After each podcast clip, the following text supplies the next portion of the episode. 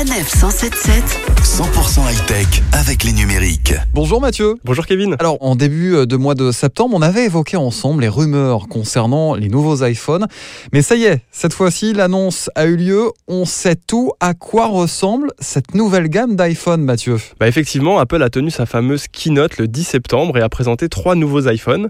Les iPhone 11, 11 Pro et 11 Pro Max. Donc il va falloir s'habituer à ces nouveaux noms.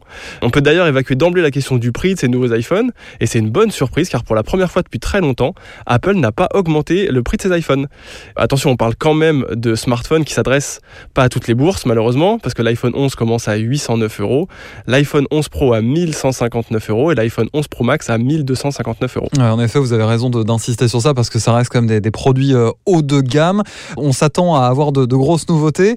Euh, Est-ce qu'il y en a justement des nouveautés pour, pour ces nouveaux modèles? Bah alors en fait, côté design, il n'y a pas grand chose de nouveau à se mettre sous la dent, si ce ne sont principalement de nouveaux coloris. Euh, alors chez les numériques, il y a deux points qui nous semblent particulièrement intéressants, c'est la photo et l'autonomie.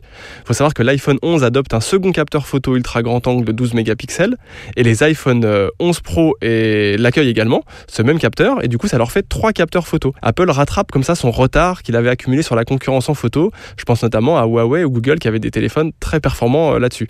Et l'autonomie, du coup, elle, elle augmente de plusieurs heures sur les iPhone 11 Pro et d'une heure sur l'iPhone 11. Alors, ça semble pas grand-chose comme ça, mais en vrai, ça fait un petit plus. Surtout que les iPhones étaient déjà des champions en fait du domaine de l'autonomie. Donc là, ils vont être encore meilleurs là-dedans. Autre sujet, mais on va rester euh, dans l'ère du numérique. On va s'intéresser à la marque Sony qui euh, a présenté des écrans de télévision euh, complètement incroyables, démesurés, et encore le mot est faible visiblement. Alors jusqu'à présent, cette technologie, elle se limitait, enfin si j'ose dire, hein, à une taille maximale de 219 pouces. Ça représente quand même un écran d'une diagonale de 5,50 m, c'est énorme.